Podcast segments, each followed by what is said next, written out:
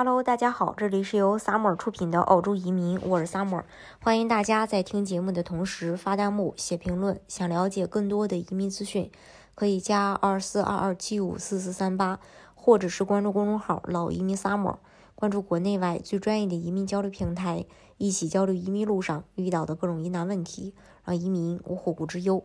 那今天呢，跟大家来分享一下这个澳洲缺，其实是特别缺人的。澳洲它极度缺人，那移民政策会放松吗？这个其实不好说。选举当前，不管哪个党都不敢在移民方面大开支票。但全球抢人，澳洲也不能落后。想移民的话，要了解澳洲的移民政策。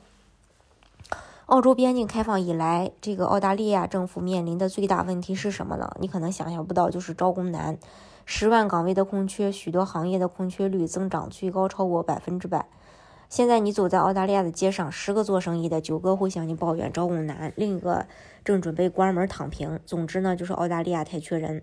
未来呀，经济需要重建，自然灾害需要修复，经济需要恢复，消费需要刺激，房地产市场需要稳定，居民需要加薪。无论哪一个都离不开人口。在这个背景下，政府要的、需要的移民政策是方便应对疫情，增加短期就业临时签证，并在短期内增加行业人员。请注意这两个关键词儿，一个是短期，一个是临时签证。那你觉得接下来澳大利亚的移民政策会放松吗？嗯，看这个澳大利亚呀，它是一个移民国家，每一次选举，移民政策都是一个重要的选举问题。今年的选举也即将来临，两党对移民政策的态度又是怎么样的呢？如呃，保持现状，小幅度调整，还是目前任何政党呀都不敢在这个移民问题上，刚才提到的去去。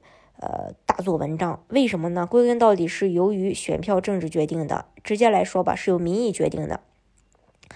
那么，澳大利亚目前对移民的态度是怎么样的呢？近期的民调显示，民调结果是百分之六十的选民希望回到以前的水平，百分之六的选民希望达到更更高的水平，百分之六十五的选民希望水平更低，百分之十四的选民不确定。从这些数据可以看出，近三分之二的澳大利亚受访者表示，他们反对将永久移民人数恢复到疫情前的十六万。澳大利亚对当前收入和生活压力的不满是移民观点日益强硬的主要原因。说白了，就是怕新移民抢工作机会嘛。嗯，看到这个选民的态度是这样的话，两党自然就不敢去谈移民政策。移民部长在会见移民行移民业内人士的时候重申，目前的移民配额分比。分配比例合适，无需大幅度调整。大选获胜后，可以考虑为疫情期间留在澳大利亚的临时居民提供更多的移民途径，将更改移民名单，将更多的职业列入技术移民的名单当中。自由自由党首先表示，工党也表示不愿激进的去移民政策。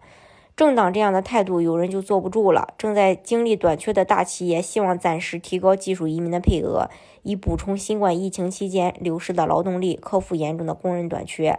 澳大利亚总商会在向2022到2023年度预算提交的建议报告中表示，希望在未来两个财政年度将年度永久性技术移民的限额提高到2.2万人，然后在2024年到2025年恢复到1.9万人。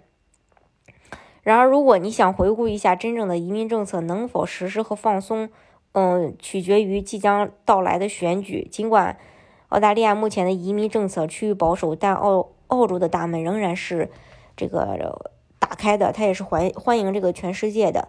除了澳澳洲的技术移民幺八九幺九零，还有像这个澳洲的投资移民幺八八 A 类别的，还有 GTI 全球人才移民，都是这个大家可以有机会去选择的。大家如果想具体了解澳洲的移民政策的话，可以加二四二二七五四四三八，或者是关注公众号“老移民 summer”。关注国内外最专业的移民交流平台，一起交流移民路上遇到的各种疑难问题，让移民无后顾之忧。